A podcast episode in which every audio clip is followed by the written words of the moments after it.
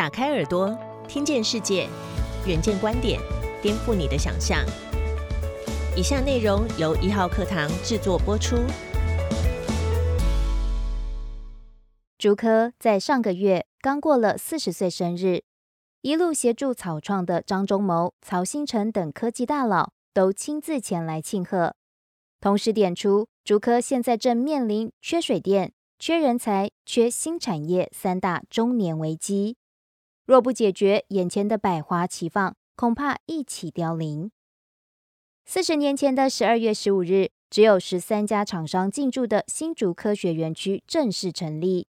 时任总统蒋经国亲自到场主持，显见当时政府的期盼。四十年后，竹科不负众望，在工研院与海外归国精英协助之下，成功打造产业聚落，长出台积电、联发科。联电等传奇故事，如今也吸引高达十五点六万人就业。截至二零二零年十一月，营业额达到了二点四四兆元。而竹科管理局则举办了论坛，庆祝竹科四十大寿，并邀集台积电创办人张忠谋、联电创办人曹新成、宏基创办人施正荣及前工研院院长史清泰等老竹科人共襄盛举。素来竞争关系尴尬的张忠谋与曹新成两人，在会中一握泯恩仇，互相拍背问好，现场响起如雷掌声。但竹科辉煌荣景的背后，科技产业大佬也提出谏言，指出产业这三个中年危机，将来不得不面对。第一个危机是缺水、缺电、缺地问题，隐忧仍在。曹新成认为。科学园区的未来必须克服用水、用电两大问题。他指出，每年到了竹苗的枯水期，园区都有缺水危机。园区厂商可合理推动海水淡化，新加坡、以色列都有成功经验。曹新成所言非假。二零二零年十月，因为水情紧张，农委会农田水利署突然宣布桃竹苗停灌，影响一万四千公顷农地。在新竹拥有厂区的友达光电董事长彭双浪，十一月也向媒体表示，水情有点紧绷。而在用电上，曹新成表示，零碳排放是世界趋势，而零碳排需要用电，但只靠再生能源不够，一定要核能。曹新成认为，目前台湾主流风向仍是反核，希望对此议题能够科学讨论。而台积电前任董座张忠谋与现任董座刘德英都一致指出，园区的成功就是土地以及单一窗口服务。张忠谋尤其点出，台湾土地取得困难，没有土地，很多初创企业都办不成。科技部长吴振中则挂保证，科技部是园区主管单位，会扮演好房东角色，把水电土地准备好，让厂商展翅高飞。第二个危机是人才流出，用包容与教育弥补。和硕联合科技董事长童子贤在上台致辞时，特别提到包容的重要性。他说：“台湾人才净输出，要怎么创造产业的下个高峰？”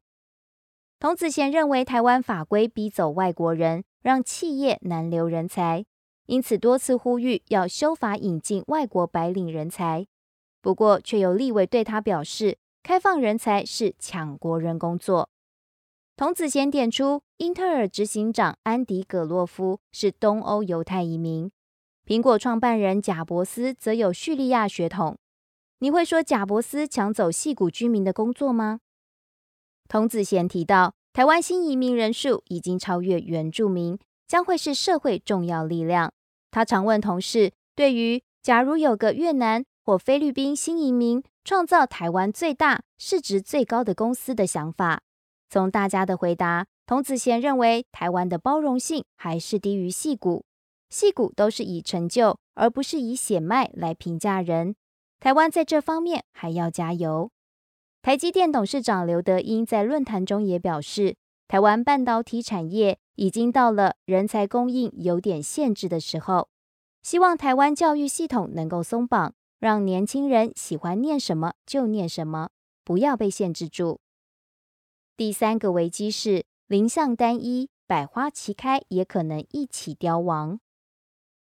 尽管台湾科技业欣欣向荣，但童子贤仍然呼吁，如果台湾只有网通、晶圆、电脑等科技产业，就变得单调了。童子贤举例，Zoom 在今年三月的市值就已经逼近红海，好莱坞论产值也不输电脑产业。